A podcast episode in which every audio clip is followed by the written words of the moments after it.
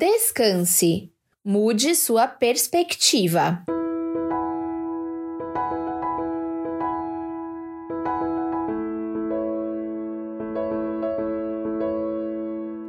Já ouviu aquela expressão: o copo está meio cheio ou meio vazio?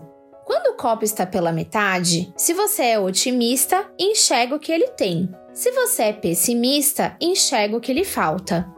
Pode parecer bobagem, mas a perspectiva pode mudar como você se sente diante das situações. O copo continuará pela metade, mas será que é melhor enxergar o que ele tem ou o que lhe falta?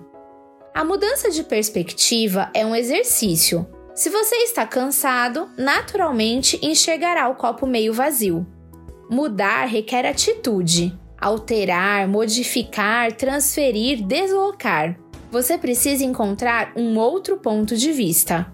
É uma decisão que você precisa tomar no plano racional. Uma vez decidido, use estratégias que te ajudarão nesta mudança de perspectiva.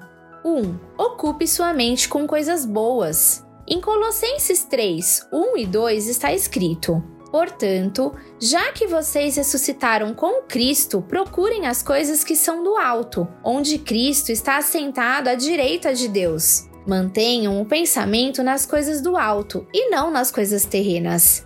Pensar nas coisas de Deus nos lembra que somos estrangeiros nessa terra, que estamos de passagem, que um dia vamos morar no céu com Deus.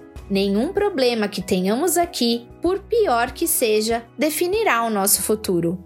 Tudo passa. 2. Seja consolado pelo amor de Deus. Romanos 8, 37 a 39. Mas em todas estas coisas somos mais que vencedores, por meio daquele que nos amou pois estou convencido de que nem morte, nem vida, nem anjos, nem demônios, nem o presente, nem o futuro, nem quaisquer poderes, nem altura, nem profundidade, nem qualquer outra coisa na criação será capaz de nos separar do amor de Deus, que está em Cristo Jesus, nosso Senhor. Nenhum problema, angústia, medo ou ansiedade pode nos separar do amor de Deus. É por esse amor que somos mais que vencedores. Quando estiver cansado, deixe esse amor te consolar. 3. Traga à memória o que dá esperança. Em Lamentações, encontramos um texto que nos lembra onde está a nossa esperança. Está no capítulo 3, versículos 21 a 24. Todavia, lembro-me também do que pode me dar esperança. Graças ao grande amor do Senhor é que não somos consumidos, pois as suas misericórdias são inesgotáveis, renovam-se cada manhã. Grande é a sua fidelidade. Digo a mim mesmo: a minha porção é o Senhor, portanto, nele porei a minha esperança. Ponha a sua esperança no amor, nas misericórdias e na fidelidade de Deus será mais fácil encarar os desafios. 4. Crie relacionamentos vivificantes.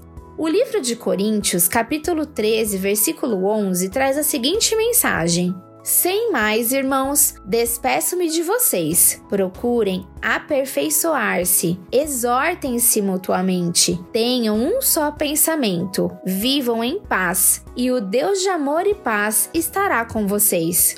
Cerque-se de pessoas que compartilham o seu amor por Deus, que buscam servi-lo e que certamente te ajudarão nos momentos de crise. Tenha bons amigos, crie relacionamentos vivificantes. Especialmente quando estiver cansado, procure compartilhar momentos com amigos que te motivem a estar cada vez mais perto de Deus. Uma mudança de perspectiva cai bem quando estamos cansados. Decida olhar de outra forma para situações difíceis que esteja vivendo, através do poder de Deus sobre a sua vida. Só Ele pode fazer ficar mais leve.